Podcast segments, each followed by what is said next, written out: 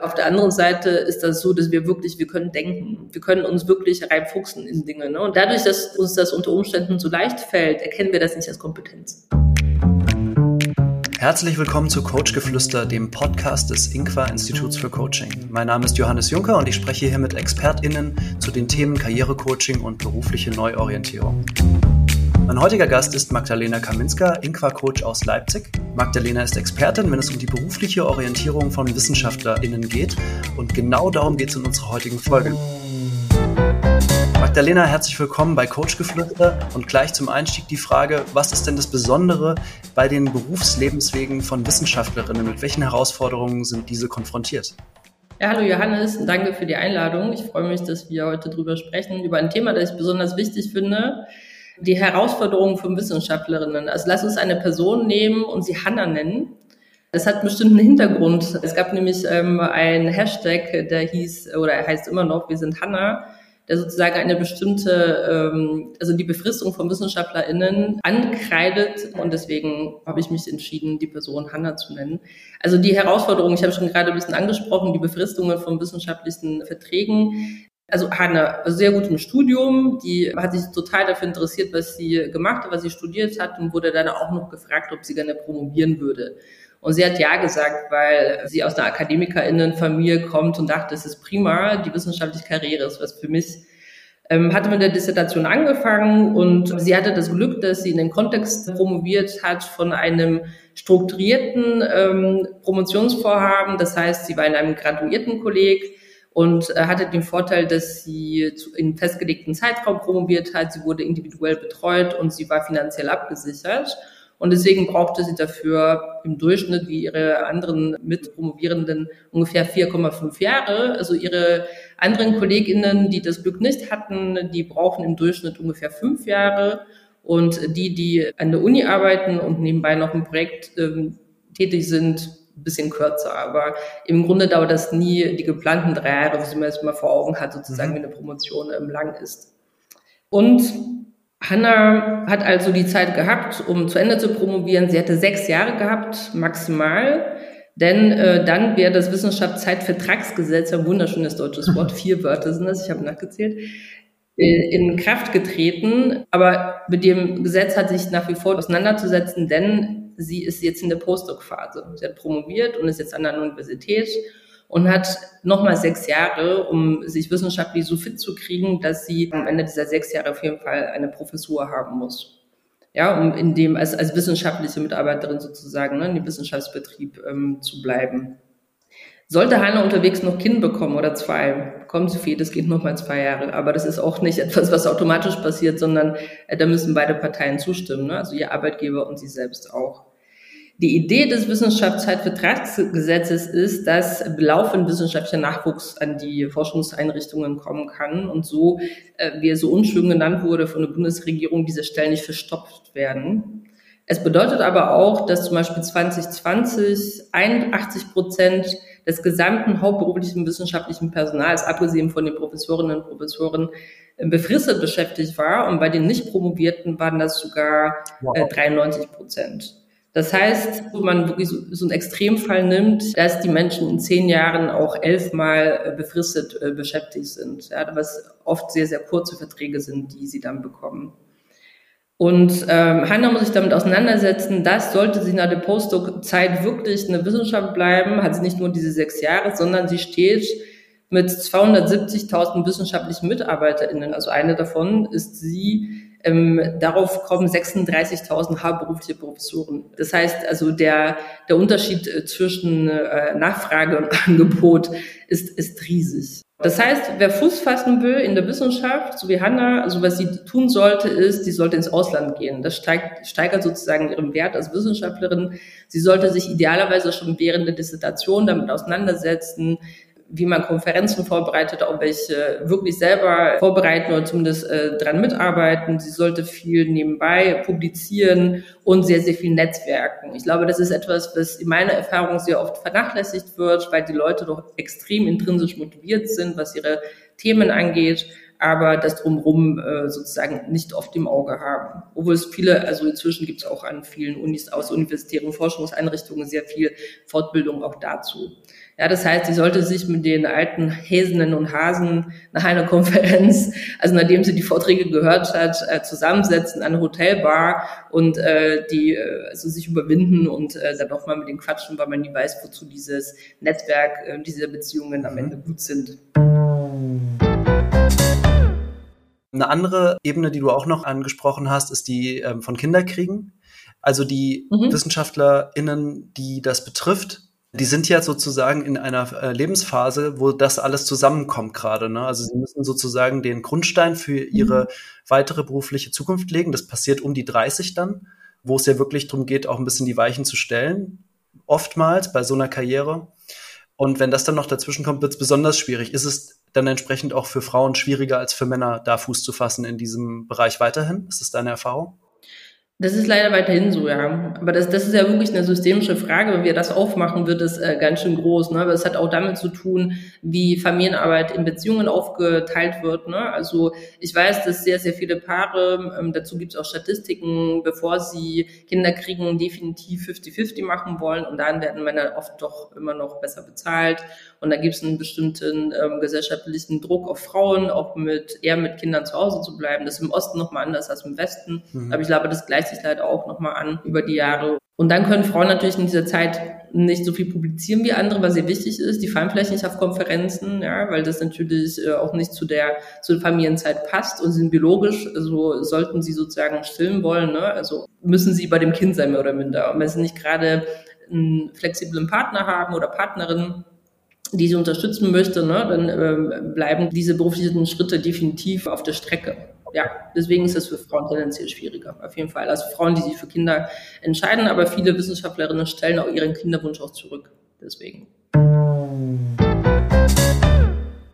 Sagen wir mal, ich bin 21. Ich mache jetzt ein Bachelorstudium und fange an, ähm, mhm. was zu studieren und merke, okay, Wissenschaft könnte was für mich sein. Wie früh sollte ich denn mich darauf fokussieren, Dinge zu tun, die für meine wissenschaftliche Karriere förderlich sind? Oder vielleicht anders gefragt, wie lange kann ich mir denn Zeit lassen, damit zu veröffentlichen, äh, als wissenschaftlicher Mitarbeiter tätig zu werden oder auch schon an der Uni angestellt, verschiedene Funktionen auszuführen? Kann ich da warten bis zum Master oder muss ich eigentlich schon im Bachelor damit anfangen?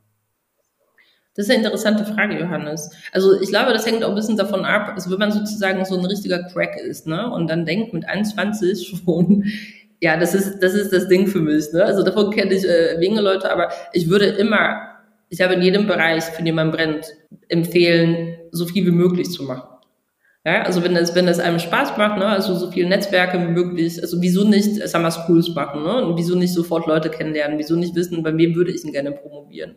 Wo gibt's noch Orte? Ich muss ja nicht in Deutschland bleiben unbedingt, ne? Also wo gibt's auch Themen, die mich total interessieren, ne? Wo kann ich das im Master nochmal ähm, stärken? Wo kann ich hingehen, um noch mal ein bisschen genauer was draufzusetzen? Ne? Also wen habe ich schon gelesen und so weiter und so fort. Insofern tendenziell, ich fände es toll, wenn sich Bachelorstudierende ohnehin schon Gedanken machen würden darüber, was sie später arbeiten wollen, ja, und schon anfangen würden, Netzwerke zu knüpfen und auch Praxiserfahrung zu sammeln.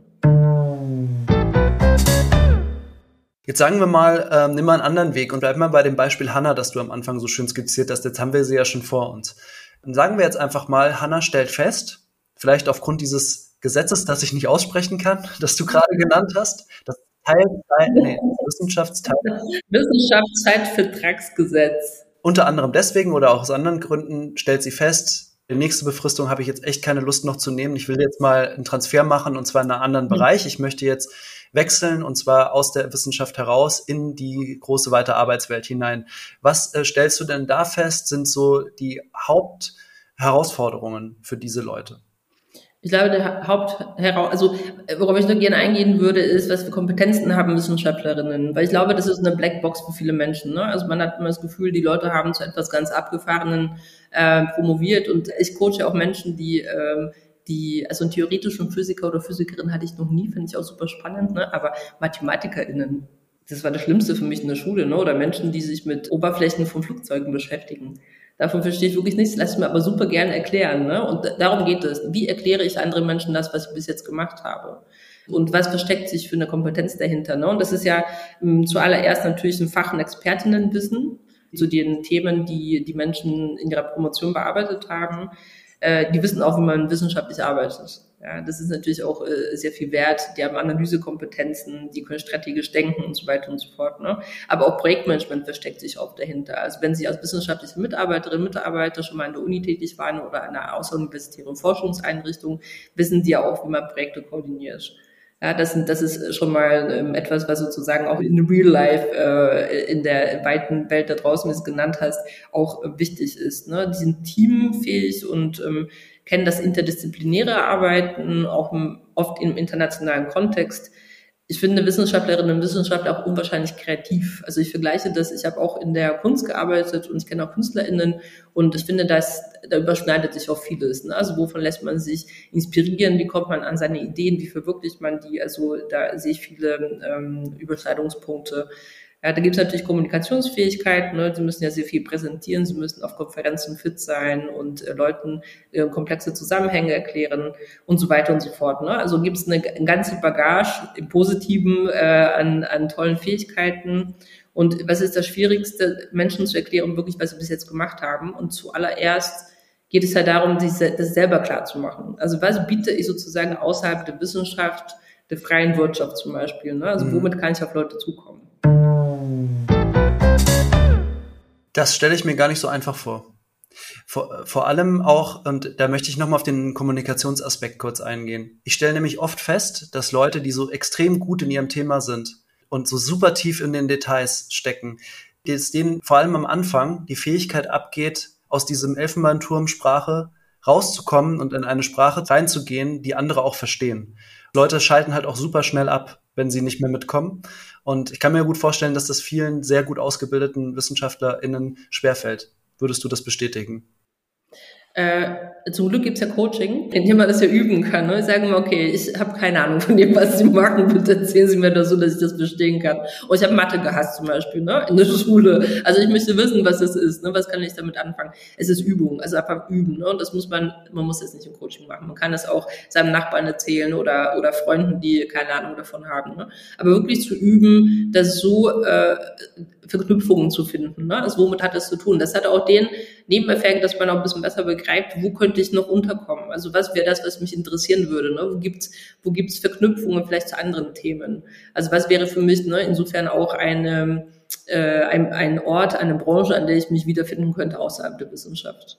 Okay, das ist also echt eine Übungssache. Also das, je öfter ich das versuche zu erzählen, was bedeutet eigentlich das, was ähm, ich mache für den alltäglichen Hausgebrauch sozusagen oder was kann man für Nutzen, für den für Nutzen bieten, desto höher sind noch meine Chancen. Also wenn ich das gut übersetzen kann. Also wenn man als Naturwissenschaftlerin zum Beispiel in die Forschung und Entwicklung eines äh, Industrieunternehmens geht, muss man das nicht tun. Hm. Da macht man meistens ja etwas, was, was sozusagen mit den Kompetenzen ohnehin übereinstimmt. Ne? Da hat man idealerweise im Forschungsgespräch auch ähm, eine Person oder zwei, äh, die auch versteht, worum es geht, weil man auch als Expertin, Experte eingeladen wurde. Ja? Insofern ist es da schon okay. Ähm, und ich denke, in bestimmten Kontexten ist das vielleicht wichtiger, dass man, dass man, also nehmen wir ein Beispiel, Mathematiker, der sich als Data Scientist bewirbt.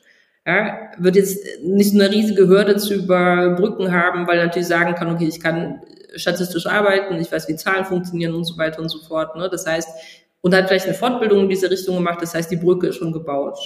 Ja, und überall anders, also wenn man sich nicht fachspezifisch bewirbt, dann eher zu sagen, okay, das ist das, was ich gemacht habe, in kurzen Worten, darum, darum geht's. Idealerweise hat man es an einer gnadenlosen, äh, einem gnadenlosen Gegenüber schon ausprobiert, ne, dass man wieder sagt, ich verstehe es immer noch, ich verstehe es immer noch nicht, ach, jetzt habe ich ja. Und äh, dann eher zu sagen, okay, also was mich dazu bewogen hat, sich bei Ihnen zu bewerben, ist, ich kann super Projektmanagement. Ich habe gesehen, dass Sie international arbeiten, da habe ich auch Kompetenzen. Ja, ähm, das Thema kenne ich aus dem FF, ne, und die Aspekte, die mir noch fremd sind, die habe ich mal schon längst angelesen, denn ich verfüge ja. über die Fähigkeit, mir sehr schnell Dinge anzueignen, bin super ja. selbstständig und so weiter und so fort. Genau, also das ist auch nochmal so ein Punkt, den ich auch nochmal sonst hätte betonen wollen diese Selbstlernfähigkeit, das stelle ich auch fest. Also, dass Leute, auch wenn sie nicht promoviert haben, also Leute, die einen Masterabschluss haben oder auch einen Bachelorabschluss, oftmals einfach eine sehr hohe Problemlösekompetenz und auch gerade ja. da eine sehr hohe Kreativität mitbringen. Also gib ihnen ein Problem und sie werden sich die Lösungen zusammensuchen. Das ist eben, glaube ich, auch was, was viele unterschätzen, wenn. Sie, was sie können. Also äh, ja, definitiv. Also das ist wirklich, ich bin ja selber Kulturwissenschaftlerin, Anglistin, ne? Und äh, und dieses Gefühl, mit dem man aus dem geisteswissenschaftlichen Studium rausgeht, ist ja unter Umständen, ich kann ja nichts. Ich habe ja nichts Praktisches gelernt. Ne? Oder mein Kind mal über die Schule meinte, ich, ich lerne ja nichts fürs Leben. Ja, und äh, äh, Jein. Also ein klares Jein auf der einen Seite. Ne, ich glaube, das ist, viele Dinge sind ein bisschen praktisch ausgelegt inzwischen, als zu meiner Zeit vor 100 Jahren.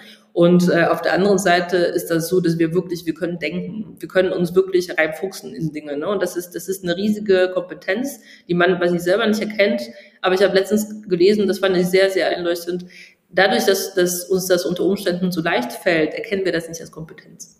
Ja, das ist so selbstverständlich, dass wir das nicht als Kompetenz anerkennen. Ne? Und deswegen hast du absolut recht nochmal in dem, äh, in dem Punkt. Mhm. Bitte, mhm. es ist eine Kompetenz, ja, mit der man sehr weit kommen kann. Ja. Fällt mir jetzt gerade spontan auch nochmal ein, es gibt ja von David Foster Wallace diese Rede This is Water. Ich weiß nicht, ob du das, ob du das kennst, aber da geht es genau um diese Frage und erzählt dann eine kleine Parabel am Anfang. Zwei junge Fische schwimmen durch den Ozean und begegnen einem älteren Fisch und dann fragt der ältere Fisch, na Jungs, wie ist das Wasser? Ja, alles okay. Und dann schwimmt der große Fisch weiter und dann fragen sie, was zur Hölle ist Wasser? Sehr gut, ja, genau. Super. Und im Grunde, ich glaube, das ist eben, das ist so dieses Gefühl auch von diesem Transfer zu, so festzustellen, diese Art nachzudenken, wie gehe ich an Probleme, nicht nur eben der Arbeit heran, sondern auch an Probleme des Lebens. Also diese Art, dieses strukturierte Denken, dieses problemlösungsorientierte Denken. Also das kann wirklich auch ein Geschenk sein und ähm, gerade in den Geisteswissenschaften lerne ich natürlich da ganz, ganz viel über den Tellerrand zu gucken und neue Wege des Denkens auszuprobieren. Ja. Ein anderes Thema, über das ich mit dir auch noch sprechen will, was sich daran so ganz gut angrenzt, finde ich, ist äh, das Thema Werte.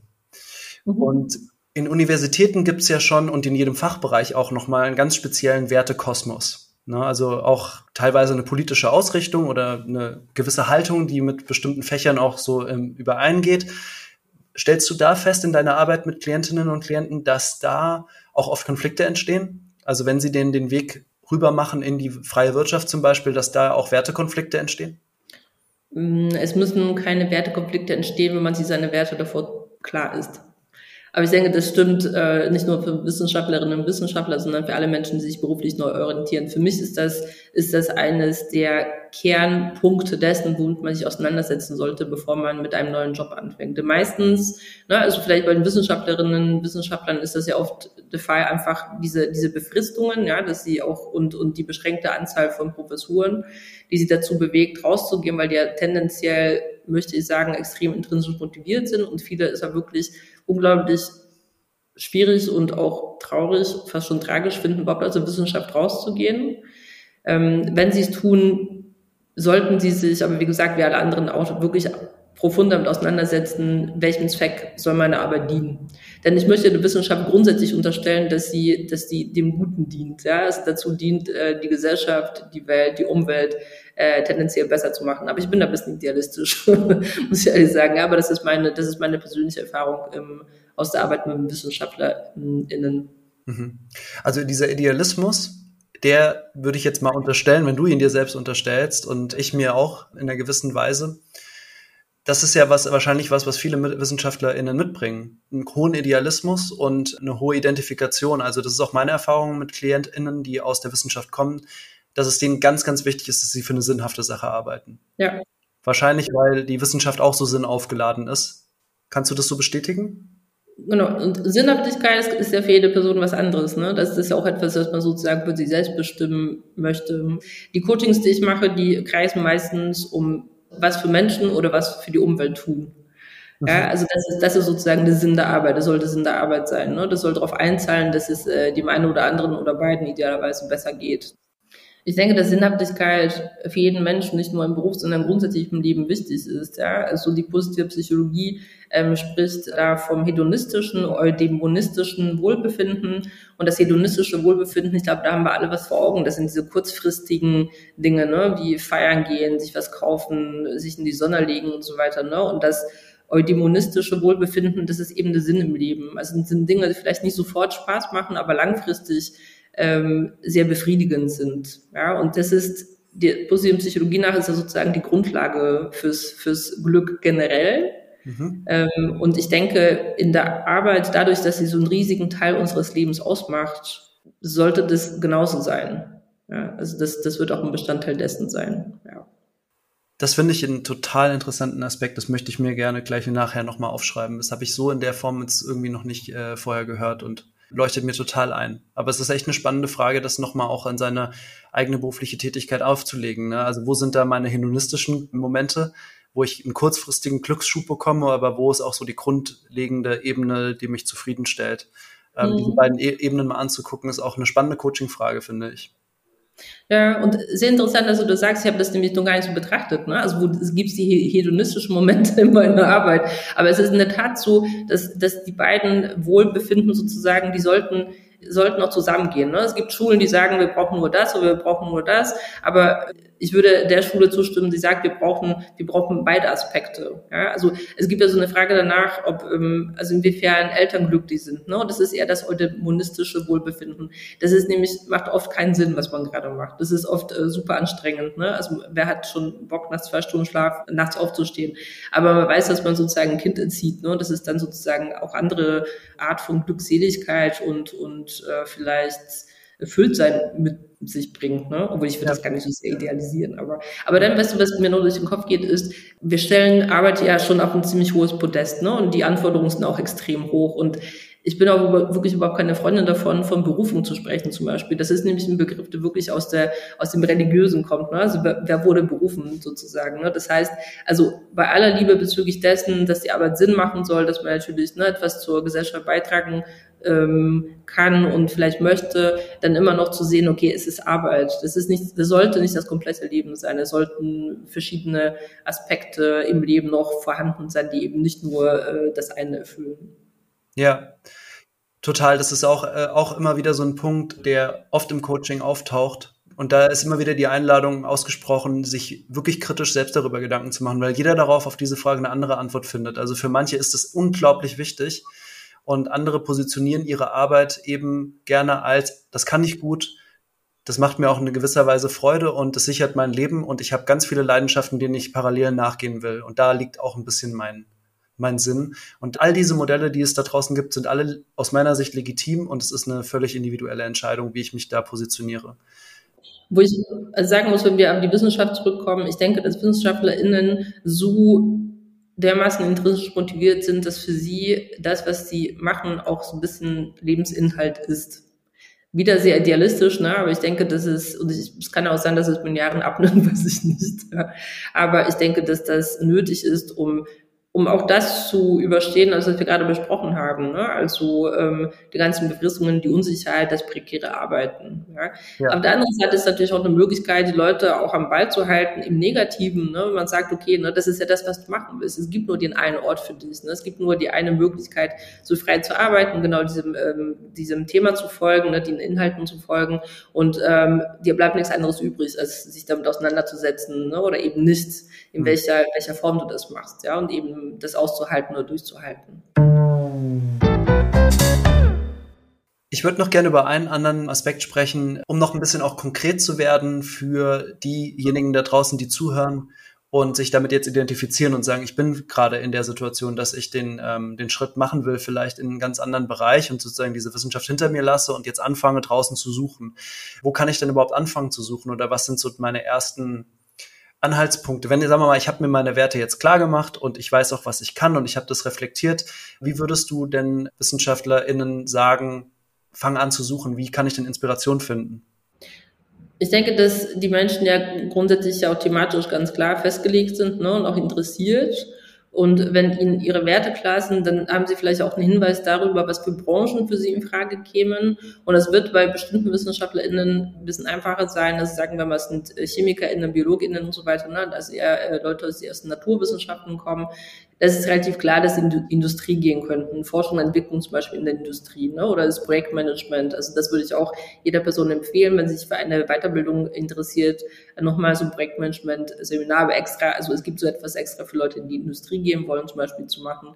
Für Geisteswissenschaftlerinnen wiederum, ähm, das ist auch ein bisschen themenabhängig. Ne? Also die Literaturwissenschaftlerinnen werden dann eher äh, sich nach Stellen in Verlagen umschauen zum Beispiel ne? oder als Lektorinnen arbeiten, obwohl das natürlich auch ein hartes Pflaster ist und es nicht besonders viele, viele Stellen gibt. Ne? Und so ein klassische überbegriffliche Jobs sind immer Projektmanagement in Non-Profits, äh, promovierte Menschen werden auch in Stiftungen gesucht zum Beispiel ne? oder auch als Referentinnen, das heißt auch in der Politik oder, oder in der Verwaltung. Mhm. Ja. Und wie man danach sucht, ich arbeite ja fast ausschließlich mit akademisch ausgebildeten Menschen und das wundert mich immer wieder, irgendwie habe ich das Gefühl, dass wir immer denken, wir müssen alles wissen. Das heißt, wir müssen nicht nochmal recherchieren. ich müsste eigentlich wissen, was ich will, ja, und äh, das ist aber nicht so. Gerade wenn man aus der Wissenschaft kommt und keine Berührung hatte noch in andere Branchen, ja, ähm, mit Menschen sprechen, sowas machen wie ähm, Informational Interview, ne? Also jemand anrufen, eine E-Mail schreiben und sagen, also du kommst aus der gleichen Fachrichtung wie ich, du machst gerade das und das, wie bist du reingekommen? Ja, den Kaffee bezahlen, wenn man sich getroffen hat. Also sehr, sehr viel Info holen, also wirklich erstmal recherchieren und dann ähm, auf Grundlage dessen eine, also eine gute Entscheidung treffen. Ja? Weil ich die, die Erfahrung mache, dass oft einfach erstmal die Info fehlt. Mhm. Ja, also die, die Superkräfte, die wir haben aus dem Studium, aus der Promotion nehmen und die einsetzen für sich selber, als wirklich eine Recherche zu machen. Nicht zu lang, ne? wenn man zu viel ja. weiß, ist es wieder nicht gut, aber erstmal braucht man die Info. Ja, okay. Cool, das waren schon ziemlich gute Tipps. Ich würde vielleicht noch ergänzen, also auch weil ich selbst Geisteswissenschaftler bin und dazu noch was hinzufügen kann. Also ich sehe auch bei meinen ehemaligen Kommilitoninnen und Kommilitonen aus Literaturwissenschaft oder auch aus Geschichte oder aus diesen angrenzenden Bereichen, dass es da eigentlich überall, wo Sprache eine Rolle spielt, super gute Möglichkeiten gibt, ähm, Jobs zu finden. Also Kommunikation ist ein gutes Stichwort. Mhm. Marketing, Werbung, also wer sich für sowas interessiert und dafür für so eine Idee offen ist, hat ziemlich gute Chancen, da Queranstiege zu machen. Und das ganze Thema auch Management würde ich nicht unterschätzen, weil mhm. ähm, gerade so Generalistinnen extrem viel Potenzial haben als ManagerInnen, auch aus dieser übergeordneten Perspektive, dieses analytische Denken, dieses ordnende Denken. Das ist dann vielleicht eher so eine langfristige Perspektive. Aber würde ich auch noch gerne mal als Anregung kurz reingeben. Super, super Tipps, Ernest. Du, was mir noch durch den Kopf geht, ist, also wenn man sie sozusagen sehr zukunftsorientiert, na gut, das ist nicht die Zukunft, das ist ja auch schon die Gegenwart, ne? aber etwas, was nicht weggehen wird. Ich habe von Data Management gesprochen, ne? und Data Sciences und Data äh, Analysis, äh, auch für Sozialwissenschaftlerinnen, ne? für Psychologinnen, also alle Menschen, die irgendwie mit Statistik schon mal zu tun hatten oder aber einfach keine Angst haben vor Zahlen ne? und für ein bisschen Mathe. Ich glaube, das ist auch eine, eine super äh, Branche und wo viele Menschen gesucht werden, wo man relativ also man muss schon, also sowas wie so ein Data Science Bootcamp, ja, also relativ schnell eine Weiterbildung machen und sich dann sozusagen auf solche Stellen bewerben kann. Okay, also ich glaube, da haben wir ein schönes Bündel an ganz konkreten ähm, Hinweisen nochmal gegeben, wo ich da weitersuchen kann oder welche Begriffe vielleicht auch ähm, interessant sind nachzuschauen. Mhm. Wir sind jetzt schon ganz schön gut in der Zeit. Haben wir irgendwas Wichtiges vergessen zu besprechen aus deiner Sicht, was unbedingt wir noch adressieren sollten jetzt zum Schluss? Das ist eine Frage. das ist meine Lieblingsfrage, jetzt immer zum Ende. Das ist die, die Message an alle Menschen, die sich beruflich umorientieren. Ja? Glaubt an eure Superkräfte. Auf jeden ja. Fall. Glaubt auf eure, an eure Kompetenzen und daran, dass es, dass es irgendwo die richtige Nische geben wird. Ja? Aber der erste Schritt ist wirklich das Erkennen also die, die Selbsterkenntnis klingt jetzt ein bisschen, bisschen hochgeschraubt, aber ist es wirklich, ja, um zu wissen, was kann ich, was sind meine Werte, was sind meine Interessen, in welchem Umfeld möchte ich arbeiten, was ist mir wichtig, will ich Teilzeit, will ich nette Kolleginnen und so weiter, ne, flache Hierarchien oder viel Struktur, also das zu wissen und sich dann sozusagen äh, sehr gezielt zu bewerben. Ja, das ist ein sehr schönes Schlusswort. Ich möchte das gerne ergänzen. Ähm, also dieses kann ich nur unterstreichen. Glaubt an eure Superkräfte und auch, was ich immer wieder feststelle, es gibt so eine Tendenz, sich unter Wert zu verkaufen. Ja. Und das möchte ich auch nochmal wirklich sagen. Ich weiß auch aus Gesprächen mit vielen Recruitern, dass es gibt so einen großen Fachkräftemangel. Es werden auch in den nächsten Jahren so viele gute Arbeitskräfte gesucht. Und es gibt keinen Wissenschaftler da draußen, der nicht einen Job finden wird, der interessant ist. Das heißt, seid euch eurer Stärken bewusst und habt auch den Mut, nach dem Job zu greifen, auf den ihr Lust habt, weil die Chancen sind im Moment auch wirklich äh, darauf ausgerichtet. Mhm. Magda, ich danke dir ganz herzlich, dass du bei Coach Geflüster zu Gast warst. War ein super spannendes Gespräch. Ich nehme persönlich auch viel mit davon. Und ich freue mich, dich irgendwann mal wieder zu Gast zu haben. Vielleicht auch nochmal zu einem anderen Thema. Es war auf jeden Fall eine schöne Folge. Und ja, ich sende dir schöne Grüße nach Leipzig. Sehr gerne, Johannes. Bis bald. Bis dann. Ciao. Ciao. Dir hat diese Folge gefallen? Dann freue ich mich, wenn du unseren Podcast abonnierst, teilst oder weiterempfiehlst. Du findest uns auf LinkedIn, Instagram, Facebook und natürlich auf unserem Blog unter inquainstitut.de slash podcast. Herzlichen Dank und auf bald. Coachgeflüster ist eine Produktion des Inqua-Instituts für Coaching in Zusammenarbeit mit Studio News and Arts. Produktion und Redaktion Judith Jensen und Johannes Juncker, Musik Jonathan Boyle.